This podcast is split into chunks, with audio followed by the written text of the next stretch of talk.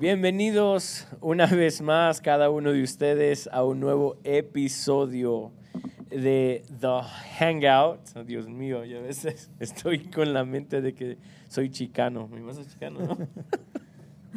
so, este, estamos muy contentos y alegres de poder estar una vez más con ustedes. Espero que todo este contenido eh, les haya edificado, les esté edificando, les esté motivando de eh, querer escudriñar las escrituras. Ah, mi nombre es Josh Perdomo, soy el pastor de Iglesia Gracia y estoy acompañado por Agapito Ávila y Keila Perdomo. Ahora este, somos los teólogos. Él es el teólogo. acá. nosotros. somos aprendiz, somos discípulos, ¿verdad? Sí. El que absorbe, la esponja, que le gusta agarrar todo y no se le retiene nada. Eso soy yo. Pero bueno, muchas gracias por acompañarnos. Y este, estamos hablando sobre la soberanía de Dios y hemos abarcado uh, la soberanía de Dios en la creación. Hemos abarcado la soberanía de Dios sobre los reyes y reinos. Hemos abarcado la soberanía de Dios sobre el mal y el pecado. Entonces tenemos una clara uh, visión, una clara entendimiento que las escrituras nos habla que Dios es soberano sobre todas estas cosas. Y incluso es soberano aún de las cosas que nos suceden a nosotros, sean las cosas malas. Está Él por encima del pecado, gobierna el pecador, gobierna sus acciones. Todo Dios lo ha decretado y por, por lo que Él ha decretado se ha formado. Entonces, hemos aprendido eso sobre la soberanía de Dios en, esta, en estas semanas, ¿no? Ha sido extenso de la soberanía de Dios. Y ahora tenemos otro tema que es sobre la soberanía de Dios, pero ahora es en la salvación, que creo que también es uno de los temas controversiales, porque hay muchas, mucho entendimiento o muchas opiniones sobre lo que es la salvación, ¿verdad? entonces ahora vamos a abarcar el tema la soberanía de Dios sobre la salvación o en la salvación. Y una de las preguntas es, si sabemos que Dios está sobre, es soberano sobre la creación, si Dios es soberano sobre uh, los reyes y reinos, si es soberano sobre el mal y el pecado, entonces, ¿será que Dios sigue siendo soberano en, absoluto control sobre la salvación y el pecador, Agapito? ¿O es últimamente la decisión del hombre elegir en su salvación? La contestación es sí, absolutamente, ¿no? Eh, el Dios que es soberano sobre la creación, los reyes, el mar y el pecado, también es soberano en todo tiempo, ¿no? Y sobre todas las cosas, y en este aspecto también eh, de la salvación. Y debemos decir de empezar que el hombre no es soberano sobre su salvación. Mm. El hombre no elige este, ser salvo y es una decisión suya independientemente de la soberanía o el control de Dios. Por lo tanto, la contestación a esa pregunta es 100% Dios es soberano sobre la salvación. So, él sigue siendo soberano aún en la salvación. Entonces, ¿por qué cuando se trata sobre la soberanía o sobre la salvación, por qué tratamos de excluir a Dios? Bueno, eso, e, e, esa esfera de la salvación es una de las esferas cuando tratamos la soberanía de Dios, donde más dejamos a Dios afuera. Es como que la ah. gente no tiene problema con ver la soberanía y aceptar la soberanía de Dios en la creación, ¿no? Es como que sí, sabemos que Dios es soberano, o en los reyes sí, sabemos que Dios también es soberano sobre ellos. Sobre el mal y el pecado se hace un poco más difícil, ¿no? Sí. Y cuando vamos a la esfera de la salvación, ahí es donde tenemos muchos problemas. Y esos problemas están en base a lo que en muchos lugares, no en todos, ¿verdad? Pero la mayoría de los de las iglesias evangélicas, ¿verdad? Se enseña en cuanto a la salvación, que estoy totalmente convencido que es una, un, arrastre, ¿no? Se ha, se ha, traído esa enseñanza o esa doctrina eh, de la salvación en base a la decisión absoluta del hombre y no la soberanía de Dios del catolicismo, ¿verdad? Mm, Entonces a veces no sabemos la raíz ¿no? de, de, las doctrinas que hemos abrazado y hemos creído y aún enseñamos. Pero cuando estudiamos un poco de historia nos damos cuenta, ¿verdad?, que la perspectiva de una salvación que depende del hombre, donde Dios no es soberano, sino que de alguna forma hace soberano al hombre sobre este aspecto de su vida Mm. y le permite o le deja al hombre que él escoja si va a ser salvo o no. Y pues una de las enseñanzas que tal vez es la, es la, la médula ósea, ¿no? lo central de esa idea filosófica humana, porque no es una doctrina bíblica, No, no lo es. es lo que todos conocemos como el libre albedrío. Ah. ¿verdad? Este, se enseña eh, popularmente en muchas iglesias evangélicas, no en todas nuevamente, que el hombre es soberano sobre su salvación porque Dios le ha dado un libre albedrío. Y ese libre albedrío, ¿verdad? Es esa capacidad, o más bien ese poder que el hombre tiene para decidir, ¿verdad? Ser salvo o no. Y, eh, ¿verdad? Escoger a Dios o rechazar a Dios. Y que eso es un poder que Dios ha dado, que Dios lo respeta. Escuchamos Ujú. esto, ¿verdad? Oh, sí, muchas veces. Escuchamos lenguaje que Dios es un caballero, Que él ¿no? Y espera. Él Ujú. espera. Muchos predicadores predican eso. Utilizamos versos en Apocalipsis que Él toca la puerta Sí, y sí, el que abre, entonces Él entra. Eh, declaraciones como que Dios no violenta la voluntad de nadie, Él es un caballero, Mm. por lo tanto, Él solo salva a aquellos que quieren y a los que no quiere, pues Él condena. Y verdad, porque nos ha dado un libre albedrío, esa, sí. esa ¿verdad?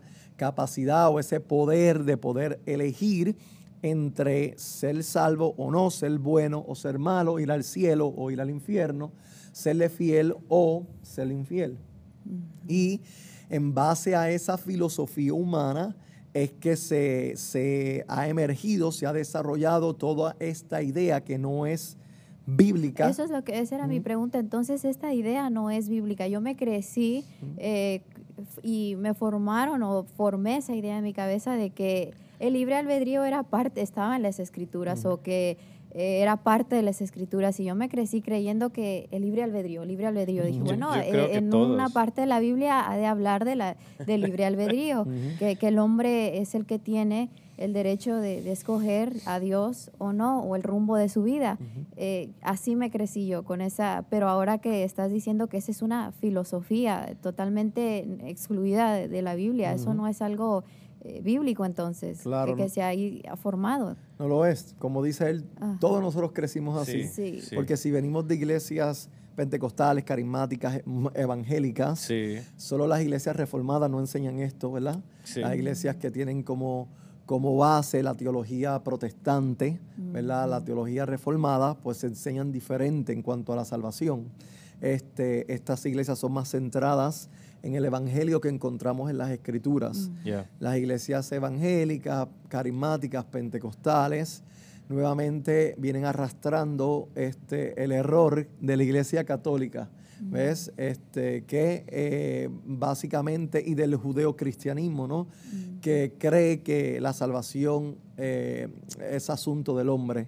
El hombre tiene esa, ese poder. Entonces, de hecho, la palabra libre albedrío no la encontramos en la Biblia, en ningún lado vas a Ajá. encontrar la palabra Sí, libre sí. albedrío. Lo que sí encontramos es eh, la palabra voluntad. Ok, la palabra libre albedrío, ¿el albedrío qué es? es? Es la palabra voluntad. Voluntad. ¿Ves? Libre voluntad. En este caso, el libre- la filosofía del libre albedrío es lo que hemos hablado, que el hombre tiene esta capacidad inherente de libremente por su voluntad, que es libre, escoger o no salvarse, escoger o no el bien o el mal. Entonces, la realidad es que la- la- en las escrituras nunca vas a encontrar ese tipo de concepto o idea filosófica. La Biblia sí nos habla que el hombre tiene una voluntad, pero no eh, establece que esa voluntad es libre para poder escoger las cosas espirituales o el bien de Dios o llegar a ser salvo.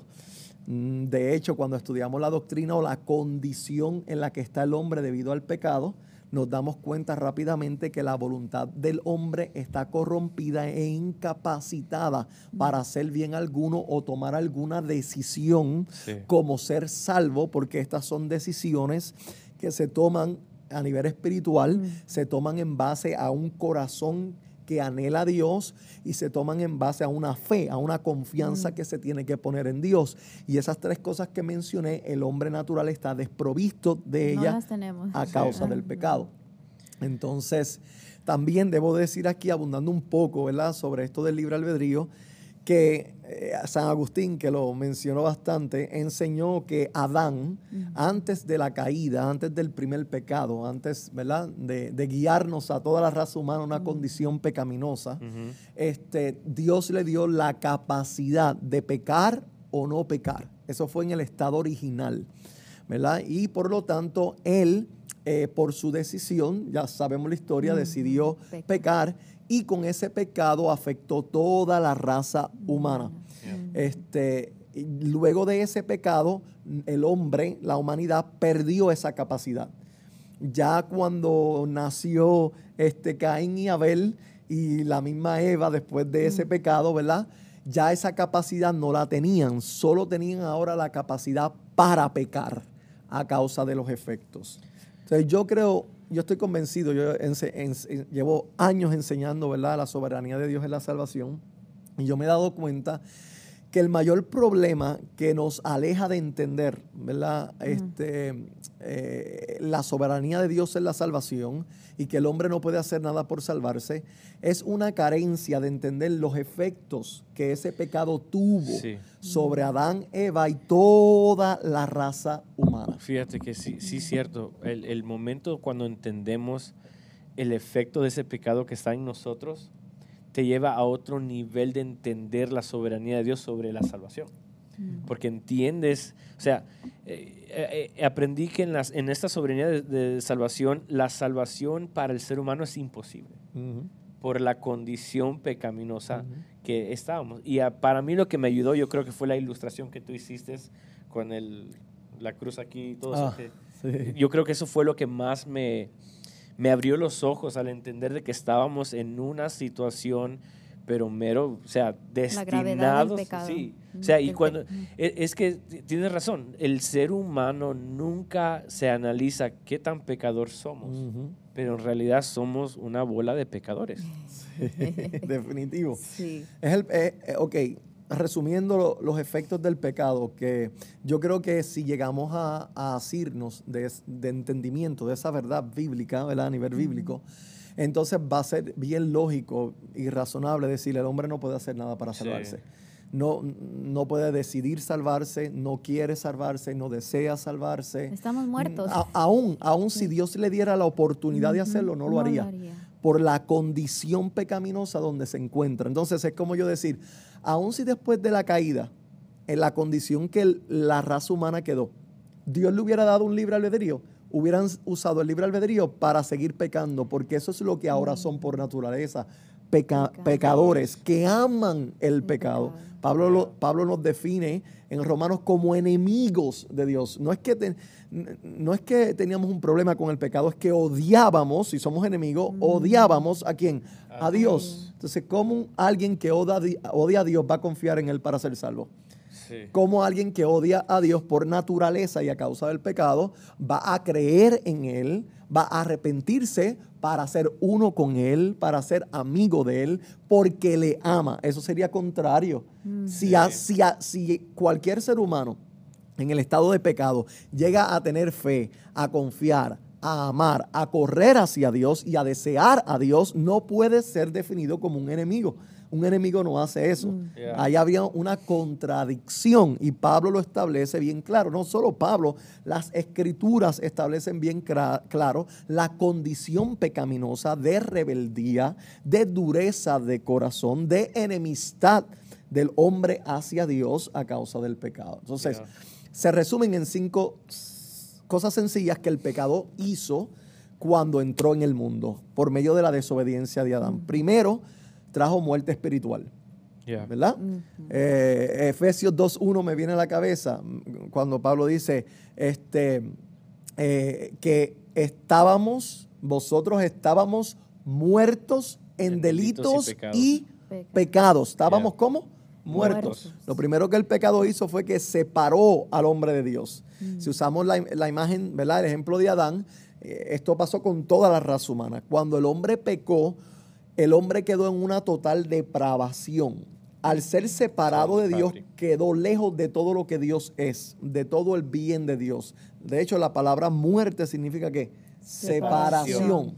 El efecto primero del pecado fue que separó al hombre de Dios, lo separó de todo lo espiritual, lo separó de todo lo que es bueno. Todavía podía escuchar a Dios, todavía Dios habló con él, pero esa posición espiritual quedó él quedó fuera de ese mundo espiritual. Por eso es que Pablo en 1 Corintios 2.14 dice que el hombre natural no puede entender las cosas que son del Espíritu de Dios, porque para él que son locura, porque éstas se han de discernir espiritualmente y el hombre está muerto. Mm. Sus ojos están cerrados a las cosas espirituales, sus oídos están cerrados. La separación, el pecado separó y el hombre heredó esta muerte espiritual. Mm. La otra consecuencia que vemos es que el hombre quedó no solo separado, pero esa separación hizo que la mente y el corazón del hombre se corrompieran por completos. Mm. O sea, el hombre quedó, la Biblia lo define, corrompido. totalmente. Malo. Enemigo de Dios. Pablo en Romanos 3 da 14 acusaciones de la condición del hombre. No hay ni uno bueno, no hay quien busque a Dios. Todos se desviaron, a unas hicieron que inútiles y ¿verdad? habla de, cómo hablan veneno, ¿verdad? 14 eh, si las cuenta para tratar de convencer la humanidad de lo malo que son, porque ese es el problema de nosotros, que estando en el pecado, siendo malos y estando muertos, creemos que todavía hay algo bueno, que todavía estamos, no, no estamos muertos, estamos medio muertos, estamos enfermos, todavía tenemos el poder de decidir volver a él. Y no, no lo tenemos, lo perdimos. Eso no está en nosotros. Eh, entonces la mente está en tinieblas y está corrompida. Por eso nuestra mente siempre anda maquinando, mm. cuando éramos ¿verdad? Mm. inconversos, las cosas que son qué? Del mundo, las deseamos, el corazón ama el pecado. Nosotros nacimos, todos nosotros nacimos con estos efectos. Fíjate que a un niño nunca hay que enseñarle a hacer lo, malo. y eso es lo que te iba a decir. Eso lo trae el niño en el paquete. ¿Eh? ¿Quién le enseña a un niño a ser malo? Nadie. ¿Quién le enseña a los niños a mentir? Nadie. Hay que enseñarles a ser buenos. Y muchos dicen, no, son inocentes, los bebés son inocentes. Ah, dicen, pero no, inocentes no, tienen nada. Trae la semilla ya de pecado, ya en, ahí. sí. lo, dijo, lo dijo el salmista, ¿verdad, David? En pecado me concibió mi madre. Esto es lo que se llama el pecado original. ese pecado de Adán, ese efecto, vino sobre toda la raza humana, Romanos 5.12. Y nosotros cuando nacimos desde el vientre nuestra madre ya éramos pecadores, estábamos descalificados. ¿Ves? No habíamos cometido pecado, pero el pecado venía ¿dónde? En nosotros. Éramos, somos pecadores de nacimiento. Y tan pronto salimos, comienza a revelarse la rebeldía. Los niños desde que están en la cuna ¿ah? son exigentes, eh, se enojan, le pones unas galletitas aquí a un niño, le dice no las toque, le da la espalda, se las come y cuando le pregunta, oye, ¿te comiste las galletas? Te dice que no. a veces son más inteligentes que nosotros en el sentido de esconder las oh, cosas. tienen, ¿quién les enseña todo eso? ¿A qué, ¿A qué escuela fueron? Es el pecado que mora en ellos. Tienen una mente en tinieblas y un corazón corrupto y según vas creciendo te vas dando cuenta que ese pecado abunda y abunda y es inteligente y sabe cómo mentir, sabe cómo esconderse y mientras más vas creciendo peor se vuelve. Ahora te inventas cosas que, wow. Usas la creatividad para ah, pecar. Claro, todos los pecados que podemos pensar y podemos ver allá afuera que se han cometido, porque ¿verdad? en la historia se han cometido pecados y nosotros hemos cometido pecados, ¿de dónde vienen? Vienen del hombre, porque el hombre es pecador por definición. No es que el hombre tenga un problema con el pecado, es que el hombre es el pecado. El hombre es el, pecador. La iniquidad está en nosotros. El corazón de nosotros no tiene un problemita con el pecado. El corazón está corrompido que completo. Por eso es que los pasos del hombre, la Biblia enseña, siempre van de continuo a dónde? Hacia el mal. Ah. Siempre van de continuo al mal antes de nosotros estar en Cristo. Entonces, la mente está en tinieblas, el corazón está corrupto. Lo otro que la Biblia enseña, y Pablo lo enseñó, ¿verdad? Es que quedamos como esclavos del pecado. Oh, somos, esa es la tercera consecuencia, venimos a ser esclavos, pero somos esclavos voluntarios, no como un esclavo que no quiere estar bajo ese amo. Amamos el pecado y amamos que el pecado nos enseñoree, somos esclavos y por lo tanto hacemos todo lo que el pecado nos dicta. Ah, o sea que no somos tan esclavos porque lo disfrutamos, como quien dice. Somos uno con el pecado. Sí. El pecado dice, veas y esto, y ahí tú vas que contento. Sí. Tranquilito. Somos amigos. Tú, tú, Claro. tú antes de estar en Cristo eras uno con el, El pecado. pecado. Eras un, pero la Biblia lo define como, nos define como esclavos del Mm, pecado. claro. Porque ¿qué significa eso? Que había un amo sobre ti llamado pecado que te tenía como bajo su Bajo, dominio sí, y, bajo, es, y bajo su poder. Tú y yo estábamos bajo el dominio del pecado, Del pecado. y de ahí no nos podíamos escapar. No nos podíamos escapar. Y no teníamos ganas de Y escapar. Lo- el, problema más grande es que no queríamos escapar. Sí, sí, sí, o sea que estábamos muy bien ahí. Claro, y aquí luego vamos a ver, estamos hablándolo para luego ver escrituras, Sí. ¿verdad? Claro, la claro, Biblia es la base eh, de todo esto. Entonces, la otra consecuencia que el, eh, que el pecado generó es la incapacidad de poder cambiar toda esa situación por nosotros mismos. El hombre no solo quedó con un corazón, un corazón corrupto, esclavo del pecado, pero incapaz, no tiene el poder para poder cambiar esa situación por él mismo. No hay manera. Y las razones son dos. Primero, porque no puede, ¿verdad? Porque es esclavo del Sí, pecado, no, no tiene el deseo. poder. Ujú. Y segundo, porque no quiere No quiere. no lo desea, o sea, a nivel emocional no quiere y a nivel de poder no puede, ya no tiene ese, ese poder que tuvo Adán de, de- de refrenarse. Mm. Ahora, por lo tanto, en esa condición, sin eh, una libre voluntad, porque su voluntad ahora es esclava del pecado, la voluntad, San Agustín enseñó esto, lo uso mucho a él, de dos formas. Este teólogo fue tremendo, ¿verdad? Del cuarto siglo. Él dijo, mira, el hombre y, y Jonathan Edwards también, y Carlos. Adam Spurgeon y los reformadores, ¿verdad? Para mencionar algunos, Martín Lutero, enseñaban estos asuntos y ellos decían, mira, por un lado la voluntad del hombre es esclava, es esclava del pecado. No puede hacer otra cosa más que pecar. Eso es primero. Pero también esa voluntad es libre. Adiós, ¿cómo que es libre? Si me estás diciendo que es esclava. Sí, Ah. es libre para hacer todo lo que ese corazón quiere. Yes. Ah, ¿Y sí. qué es lo que ese corazón quiere? El mal. Pecar. Por lo tanto, tu voluntad es libre solo para pecar y es esclava porque se mantiene debajo de ese Del pecado. Es libre para pecar, pero esclavo del pecado. Exacto. Pero lo que no es, no es libre para no pecar. Mm. Ya no puede no pecar. Ahora lo único que hace es pecar, pecar, pecar. pecar. Aun cuando, de hecho, todos los intentos del hombre de religión son actos de pecado. Todos los Wow. intentos de... eh, El hombre que está en pecado, cuando hace algo bueno, se le cuenta como pecado porque proviene de un corazón que malvado. Sí. Todo, o sea, si antes de estar en Cristo, este, alguien me pedía agua o me pedía un favor o me pedía ir, yo iba y ustedes si ustedes me hubieran visto hacer ese acto, hubieran dicho, qué bueno es Agapito. Ante, estoy haciendo una obra que es buena, pero Dios que mira el corazón y sabe que soy un pecador haciendo una obra buena, la obra es buena, pero te cuenta a ti como mala porque tú lo hiciste desde un corazón Pecaminoso. pecaminoso. Pero es que fue buena, yo quería ayudar. No, si buscamos tu corazón, esa obra, que lo que califica una obra buena ante Dios es que se haga para glorificar a Dios. Ese Corazón. pecaminoso No nunca obra para glorificar a Dios. Obra para ganarse un favor de Dios, obra para tratar de obtener una salvación, obra por interés, obra por muchas motivaciones que a veces están escondidas. Por eso Jeremías decía del corazón, el corazón es engañoso más que todas las cosas, porque puede hacer sentir al pecador como que está haciendo algo, Algo bueno, y el pecador ni darse cuenta que la motivación detrás de la acción es totalmente corrupta y mala ante el estándar de Dios. Mm. Ante el estándar de los hombres Está es bien, buena, ajá. pero ante el estándar de Dios está siempre que mala. Por eso es que Pablo dice, están todos destituidos Eso. de la gloria de Dios. Y, y muchos tenemos ese, ese pensamiento de que, por ejemplo, si, si eres una persona, digamos, que no eres salva, eres pecador, pero te, te- te propones hacer cosas buenas, la gente lo, lo nombra obras. bueno. Pues sí. buena persona, pero y eso es algo que siempre me habían preguntado. A mí siempre me preguntan, no sé por qué, si Dios es bueno y Dios es soberano, ¿por qué permite que la gente buena se muera?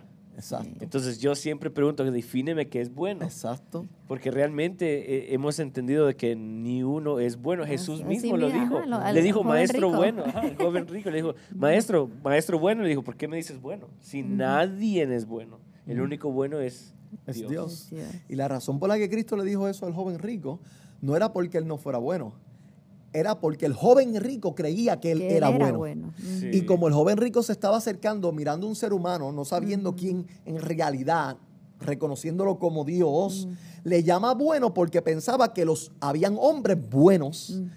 Y Cristo le responde, no hay ni uno bueno. Lo que Pablo luego dice, no hay ni uno bueno, sino solamente quién? Dios. Dios. Yeah. Así que le dijo en la cara al joven rico, él, tú no eres bueno. Eh, no hay nadie que sea que bueno de sí mismo. Entonces, ante el estándar este que estamos hablando de, de Dios. Entonces, si lo que la Biblia afirma, que lo hemos mencionado aquí, y luego podemos ver las escrituras de esas cuatro consecuencias que di, ¿verdad? Si eso es bíblico, entonces la pregunta, si yo estoy muerto, si tengo una mente en tinieblas y un corazón corrupto, si soy esclavo del pecado y no puedo hacer nada para salvarme, porque no quiero hacer nada para salvarme, y aun si tuviera el querer no lo iba a hacer, porque eso es contrario a mis deseos pecaminosos, la gran pregunta es, ¿y cómo puede el hombre ser salvo? Ta, ta, ta. ¿Y cómo puede el hombre ser Ser salvo salvo. si no quiere, no puede, no está en su naturaleza? ¿Cómo entonces, a la merced de quién está el hombre para ser salvo? Y la Muy respuesta es Dios. Sí, claro. Solo Dios puede darle salvación al hombre que no quiere ser salvo. La salvación en las escrituras es, se define como de Dios. Salmo 3.8 dice que la salvación es de Jehová. Ajá. Son una premisa aquí en cuanto a la salvación. ¿Qué es la salvación? ¿Verdad? La salvación es un regalo de Dios. Es Lo dice don, Efesios es un 2.8, don. ¿verdad? Sí, sí. Efesios Por gracia sois que Salvos. la salvación es el resultado de la gracia. La palabra gracia significa don o favor que y merecido. Merecido, ya. Entonces, miren solamente este detalle si nos detenemos ahí. La esencia de la salvación es un regalo que se te da. Efesios 2.8. Yes. Por gracia sois salvos, ¿verdad? Mediante la fe, y esto no de vosotros, pues es un don, un regalo de Dios. Pablo fue bien claro. Yeah. La salvación es un don que Dios viene de dónde? De Dios, Dios. porque pertenece a quién? A Dios. A Dios. Yeah. Entonces, si es un regalo, para que sea un regalo, por naturaleza, no te lo puedes ganar. True. Porque si te lo ganas ya no es regalo. Si, si tú tienes que hacer algo para ganar, para llegar a Fueron hacer esto, esfuerzos. entonces ahora cuando tú hagas tus esfuerzos Ajá. es una recompensa, Una no un regalo. Sí. No es un salario. Pablo habla esto ya en Romanos 11, lo, lo dice bien claro. Si es por obras, ya no es por gracia. Y si es por gracia, ya no es por obra. ¿Ves? Y habla del asunto del salario. Si tú trabajas por una semana, ¿verdad? Tú trabajaste, fuiste a tu trabajo, trabajaste por una semana. El viernes se supone que tu jefe te pague. Cuando el jefe te hace el cheque, ese cheque es un regalo. No, claro que ¿Y no. qué es? Es mi, re- mi recompensa, por haber trabajado una. Exacto. Sí. Un regalo sería que tú no hayas ido a trabajar toda la semana y el viernes él, de su buena voluntad, te haga el cheque y ahora sí te lo regale. Entonces, la salvación, la Biblia dice que es un regalo, por lo tanto, no se puede comprar, Yeah. no se puede ganar, no hay obra que te la compre, no hay obra que te la gane, no es que tú vas a tener fe y a cambio de tu fe se te Se da, da. es un regalo, un regalo para hacer regalo se te da. O sea que no requiere hacer nada uno, simplemente te- se te está obsequiando eso. Mm. De hecho, Efesios 2.8 dice, por gracia sois salvos. Mm. Y esa salvación es un don de la gracia, ¿sí o no? Sí. ¿Qué es gracia? Favor y merecido. Esa salvación que se te da como regalo, tú no la merecías. Mm. No fue que ahora Dios te hizo este regalo porque ha sido bueno. No tienes que hacer nada, pero yo vi algo bueno en ti. Porque bu- no hay nada bueno. No hay No, nada bueno. acabas No de decir. nada o sea, bueno. todos los puntos que acabas de escribir Sí. somos pecadores Pecado. y estamos descalificados para ser buenos. Entonces, si Dios te mira, Dice, estás descalificado en tus pensamientos, estás descalificado en tu corazón, estás descalificado en tus obras Una que son malas total. desde niño, estás descalificado en tu religión Sí. porque tratas de salvarte a ti mismo en tu religión y eso me ofende a mí porque el autor de tu salvación no eres tú, soy, Soy yo. yo. Yes. ¿Ves? Entonces, por donde quiera que Dios te mire, Una tacha. ¿Ves? Por eso muchas, los escritores decían, oye Dios, si tú no nos hubieras dejado herencia, ¿quién sería salvo? Nadie. Nadie. Nadie. Entonces, para que esto sea una salvación, regalo de favor y merecido, se te tiene que regalar y dar, independientemente de tus obras, independientemente de tu decisión, independientemente de ti. Es un regalo que Dios da a quien entonces Él quiere, cuando Él quiere, como Él quiere, en donde Él quiere, porque le pertenece quién? A Él. A Él. ¿De quién es la salvación? Voy a preguntarle, ¿de quién es la salvación? De Dios. De Dios. Y si es de Él y ese regalo es de Él, Él lo da a quien quiere, Él lo va a distribuir como Él quiera. como un regalo totalmente. Entonces, como Pablo decía, esto no se trata del que quiere ni del, del que, Que corre, corre, Romanos sino 9, que él Sí. sino de Dios que, tiene, que misericordia. Sí. Entonces, esto es un regalo de misericordia. Que se trata de quién? De Dios. Dios. En la salvación, eh, un amigo mío que ya murió, des- lo decía de forma jocosa, decía, Capito, la salvación no es, una, no es un juego de pelota Ah. o de baloncesto para ganarlo o perderlo. La salvación no es así, no es, esa no es la naturaleza. La naturaleza de la salvación es un regalo que se da. Un regalo. ¿Ves? sí. Pero se nos ha alimentado tanto el libre albedrío, Sí. donde se nos enseña que la salvación te la tienes que ganar, Mm. ¿verdad? O que es por tu propia fe, tú confías, tú crees, tú haces la oración La del oración del pecador, pecador, tú ya. te arrepientes y a cambio de eso, Dios viene a darte la salvación. Pero eso está muy lejos de, De lo que verdad. encontramos en... Y, y no, Las no, Pablo, no Pablo también sigue diciendo que eh, la- somos salvos por gracia, no de vosotros, sino que es el don de Dios, y no es por obras para que nadie, Nadie se, se Se gloríe. gloríe. Y dice que no es por obras, o sea, no hay nada que Que yo pueda hacer, que yo pude hacer o que vaya a hacer para merecerlo. Claro. O que Porque conmueva el corazón de por- Dios. sí, para- porque realmente estamos muertos en nuestros delitos y pecados. Ujú. So, cualquier acción que yo haga es una acción realmente que Dios rechaza. Siempre. So, si la rechaza, entonces mis obras no me ganan mi salvación. Nada. Es Dios querer dármelo. A veces he escuchado, ¿verdad? En, pastores o gente defendiendo el libre albedrío que dice, no, no, sabemos que no es por, lo- por obras, porque los católicos, ellos sí predican, es por obra, por- tienes que hacer unas Oh, penitencias. sí, Mm. sí, sí, sí, y, sí. y déjeme ver si en dos minutos yo puedo explicar esto, ¿verdad? Para, para ver la diferencia entre el sistema católico de salvación y la diferencia entre los evangélicos, que es muy poca, ¿verdad? Porque terminan los dos, los dos terminan siempre en la misma conclusión, que es el hombre quien decide, pero tal vez de forma diferente. Los católicos son claros en decir, mira, hay, una, hay unas obras que tú tienes que hacer, ¿verdad? Antes de Dios poder darte vida o declararte justo o santo. Ellos se basan en esta premisa. Ellos dicen, Dios no puede declarar a alguien santo o justo que no lo sea. Mm. Ellos están de acuerdo que somos pecadores porque los católicos sí enseñan el pecado original de Adán que pasó a toda la humanidad. Ya. Pero ellos entienden que ese pecado original no afectó al hombre a tal grado que el hombre no pueda tomar una decisión o hacer las obras que tiene que hacer para, Para que a cambio se le dé salvación. Para ellos lo afectó, pero no a tal grado que lo No dejó total. descalificado, como Ujú. hemos explicado. Por lo tanto, para el hombre salvarse en el sistema católico, tiene que cumplir con ciertas eh, obras de Requisitos, purificación, ¿verdad? Que ellos establecen. Y luego que tú te purificas por medio de esas obras, o sea, te limpiaste, tú te santificaste, ahora que eres santo por medio de esas obras, ahora Dios es libre para declararte que Para santo. escogerte. o- o para- Porque ahora está limpio. Dios no puede declarar algo que está sucio, limpio. Pero como Ya. ya te purificaste. Pero sin, pues, sin embargo, Pablo dice en Romanos capítulo 5, ¿verdad? Y lo explica bien en el capítulo 4, que Dios es el Dios que justifica al impío, no al que se hizo santo. Dios justifica al, impío, no al que se purificó y ahora es santo. Y porque tú eres santo, pues Dios dice, pues está bien, toma aquí el regalo de la salvación, porque tú eres santo y te lo ganaste con tu santidad que tú obraste. Mm. Entonces el sistema católico es bien claro en decir, esto es por obra, tienes que hacer la obra y entonces la gracia resulta de, esa, de esas obras. En el sistema evangélico lo que hemos cambiado es ese tipo de, de obra, mm. ¿verdad? Y hemos dicho, mira, no, no, no es por obra, es por fe.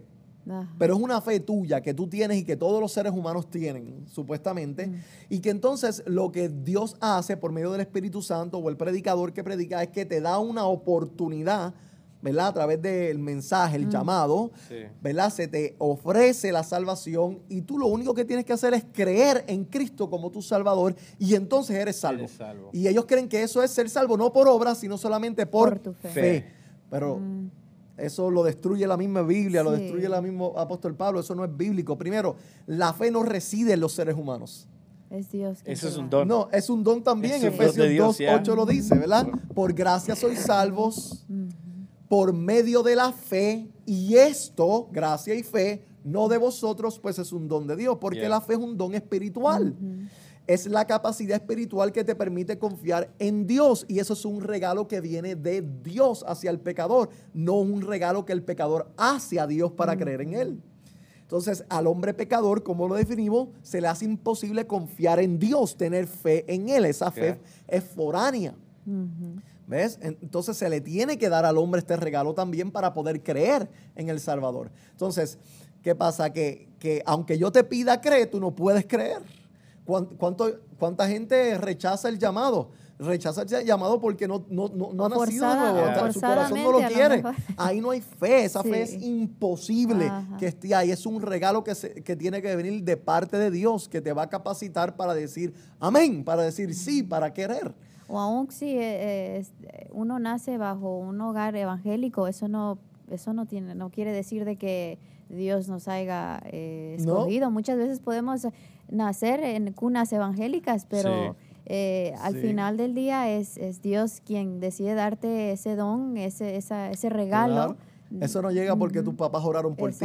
Eso no llega porque tú eras hijo de un pastor. Eso llega por la elección soberana de Dios que decidió salvarte a ti en el día que Él decidió, como Él lo decidió, pero Él decidió dar este regalo. De hecho, de muchas familias tenemos gente que salva y otros no. en la Biblia encontramos, ¿verdad?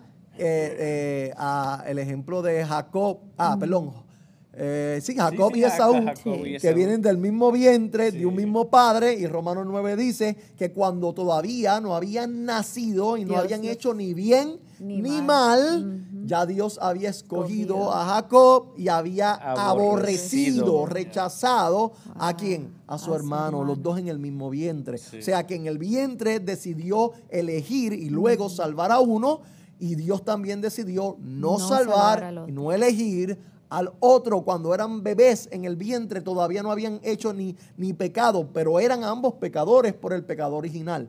Entonces, ¿quién tomó esa decisión? Pues Así, pues Dios, Romanos 9, lea Romanos 9, fue Dios quien eh, decidió, eligió por eso Cristo le decía a los discípulos, ustedes no me eligieron a mí. Nosotros creemos que nosotros elegimos a Él. No, usted no lo eligió a Él. Él te eligió a ti para darte qué? Salvación. La salvación es un resultado de una decisión que Él tomó sobre nuestras vidas antes de nosotros haber qué? Nacido, como Pablo enseña en Efesios, en la capítulo 1, que fuimos escogidos antes de la fundación del mundo en el amado para ser adoptados hijos suyos. Antes que tú llegase aquí, ya Dios había decidido que ibas a ser de Él y por eso hoy somos de, él. Solamente estoy aquí abuelo de pájaro, ¿no? Porque eh, luego podemos hacer un episodio para verlo en la escritura, todo lo que hemos dicho. Pero es para acentuar que la salvación es de Dios y solamente de Dios. Y esa gloria de salvar, Dios no la comparte con nosotros ni con nadie. Mm. ¿Ves? Es solamente de Él. wow. Quedó claro que nosotros, eh, por el hombre, no, no había forma de ser salvo. ¿Por qué? Porque el pecado era tan grande que no deseábamos, estábamos ciegos. O sea que si si Dios se hubiera quedado quizás con la, yo me lo imagino así, hubiera mirado para abajo y hubiera dicho, a ver, este, a ver cuántos me eligen a mí, Nadie, nadie, me imagino, porque todos vacío. Nadie. si lo hubiera dejado eh, a, a elección de nosotros, ¿verdad? Eh, quizás Dios se hubiera quedado esperando todo el tiempo y nosotros no hubiese habido ese deseo, esa necesidad de, de correr hacia Él, de, de reconocerlo a Él. Eh, y para mí, para mí, ¿verdad? Pienso que es mejor que a Dios le toque elegir. Oh, claro. ¿Verdad? que le es- toque a, a que lo deje a criterio del hombre, Claro. porque entonces estamos Eso es una perdidos. bendición. Nosotros ¿verdad? lo que hacemos de nosotros mismos es labrar el hoyo Sí. de nuestra propia eh, eh, muerte eterna. Sí, y en Si vez de dejas- mirar esta doctrina de la salvación como eh, alguna to- como tortura o angustia, yo diría hay que gozarnos porque pues Dios es el que nos elige a nosotros y somos salvos por ese regalo que Él nos ha dado que no nos merecemos realmente porque somos pecadores y escuchando eh, el tipo de pecadores que somos, o sea que no podemos, eh, no, no hay ni palabras para explicar cuánto era nuestro pecado que nos destituyó totalmente de la gloria de Dios para Él considerarnos enemigos, significa que estábamos en gravedad. eh, Claro. o, yo creo que nuestro nombre era pecado, en el vientre de nuestro ¿Así? Sí, pecado. sí. Sí, Wow, sí, wow, así es. Pero es mucho. es- La es- iglesia, lamentablemente la doctrina católica y, y el- y cómo se filtró hacia la iglesia lo que ha hecho es minimizar el pecado Ah, y sí. engrandecer al hombre. Y lo que el Evangelio hace es que engrandece el pecado para que podamos ver cuán Sí. grande es Dios al dar Magnificarlo. salvación. Sí, sí. Mientras más grande veamos el pecado, más gloria vamos a ver en la gracia. Sí. Pero si el pecado es pequeño, pues para... Hay gente que dice, ¿para qué gracia si yo puedo ser salvo por obra? Exacto. Tú crees que puedes ser salvo por obra porque no entiendes tu pecado. Cuando entiendas tu pecado vas a decir, ah, con razón solamente podemos Y ser salvos por se- gracia. Se, hace una realidad. Es tan cierto. Porque yo, eh, yo lo puedo decir por mi vida, o sea, por mi manera de vivir. Yo oía mucho de la gracia, la gracia, la gracia. Y está bien, la gracia. Entiendo lo que es la gracia. Ujú. Dios nos dio la salvación. Pero el momento donde realmente mis ojos fueron revelados lo que es eh, la gravedad del pecado, del Pecado. ser humano, yo dije, wow, en Valora, realidad, valora. qué grande es la gracia. Ujú. La valoras tanto la gracia cuando reconoces la clase de pecador que Y eres que somos que éramos. y Sí. que Dios ha puesto nuestra mirada en nosotros y ha tenido misericordia eh, de nosotros, en escogernos, en darnos un regalo inmerecido, que realmente eh, su justicia era desterrarnos y todos al infierno y muerte total y ahí quedarnos en la ruina. Pero mira, eso a mí me hace valorarlo y, y produce en mí una adoración, ese gozo, ¿verdad? Eh, en gozarme que Dios tiene el control de eso. ¿verdad? De la, de la Yes. salvación. Yes. Si entendiéramos, yo hay digo, motivos para Mm. adorar. si entendiéramos que el- en el próximo episodio vamos ¿verdad? a ir a la escritura, pero si entendiéramos una, una. Cristo dijo en Juan 6:44, dijo Cristo. Vamos a ver, si Cristo habló, habló, dijo, ninguno puede venir a mí Mm, si el Padre que me envió no le trajere. Y la palabra traer ahí es arrastrar. O sea. Dios nos tuvo que arrastrar a Él. ¿Por qué? Porque no queríamos venir a Él. Sí, Pero mira lo que dice, ninguno puede venir a mí. A Dios, pero la religión no enseña que el hombre puede venir a Cristo cuando Él quiera. Ah, pues si eso es verdad, lo que la religión enseña, nuestro Señor fue mentiroso. Porque Él dijo, ninguno puede venir a mí. sí. Y puso una condición. Como único pueden venir a mí es si el soberano Padre los arrastra. Los atrae. Y entonces Él dice, y yo le doy vida eterna. Eterna. Cuando el Padre, entonces ni, tú no llegaste por ti, tú llegaste porque el Padre en su gracia y en su amor sí. te arrastró a Cristo para darte qué? Vida. No fue porque yo hice el 50 y él me, me, me No. Encontró en Oye, medio. te ni arrastró. nada, ¿Por sí qué te tuvo que arrastrar? Porque Porque- tú, no fue que tú pusiste 50, Sí. no. Sí, sí, tú, sí, sí. tú- tú- tú ibas en negativo. Sí. Tú ibas corriendo Sí. lejos de él. Iba al Tú, contrario. tú estabas disfrutando el pecado, Sí. deleitándote, Sí. no sé, algunos en el club, otros haciendo Sí. cosas malas, otros metiéndose droga, otros alcohol, otros en mentiras, otros en su orgullo, Yeah. eh, perdido. Y él vino ahí, metió la mano en el hoyo donde tú Y estabas. ¡pa! y te trajo a Cristo. Yes. Sin preguntarte, oye, ¿quieres ser salvo? Sí, pues. ¿No? Es como Lázaro, estaba muerto. Cristo fue a la tumba a preguntarle, Lázaro, por favor, Sí, quisieras que yo te dé vida.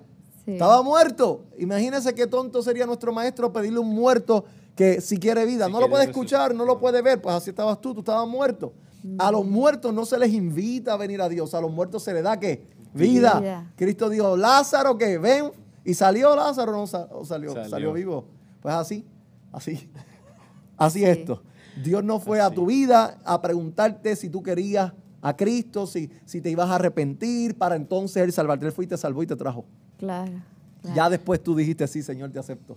Sí, ya no te quedaba, ya no te quedaba remedio, ya Él te había cambiado, ya, ya te había Nosotros dado dijimos vida. sí porque Él nos escogió primero. Lo dice Juan, le amamos a Él porque, Porque Él nos amó. A nosotros. E- Esa es la fe que nos da al principio, ¿no? Sí. La fe para creer en Él, esa es la fe que nos alcanza a nosotros primero. Claro. Sí. Que nos dice, wow, espérame, deja, ahora tengo fe, deja, yo lo recibo. Claro. Deja, yo lo amo ahora porque Él me amó a mí primero. Claro. Sí, sí, vamos a decir Wow. que elegimos a Dios, pero después, después porque Él nos eligió Sí, primero, sí, ¿verdad? Él sí, puso sí. la mirada y, y nosotros ya fue que entonces abrimos los ojos. Wow. Dios nos abrió los ojos. Se nos fue el Sí. tiempo. Que- no, y sí, de volada. Y eso es la pura introducción, nada más. Siempre nos quedamos en la introducción. Y la, esto, es, esto es una hermosura. Y hay O sea, muchos que textos es- bíblicos que No, y- hablan y que, eso- que eso yo lo hubiese vamos- eh, querido compartir, pero son, son No, demasiados. Pero eso lo vamos a ver la- el Sí. episodio que viene, ¿no? Sí. Y vamos a Hay hablar un muchos, poquito más sí. de la, la- la soberanía de Dios sobre la salvación. Ah, sí, so, entonces vamos a ver textos bíblicos y ejemplos bíblicos, ah, especialmente en Juan, que Yeah. Juan habla mucho de eso, de lo que es ah, la Romanos, salvación y la elección. está- Unconditional election. Tulip.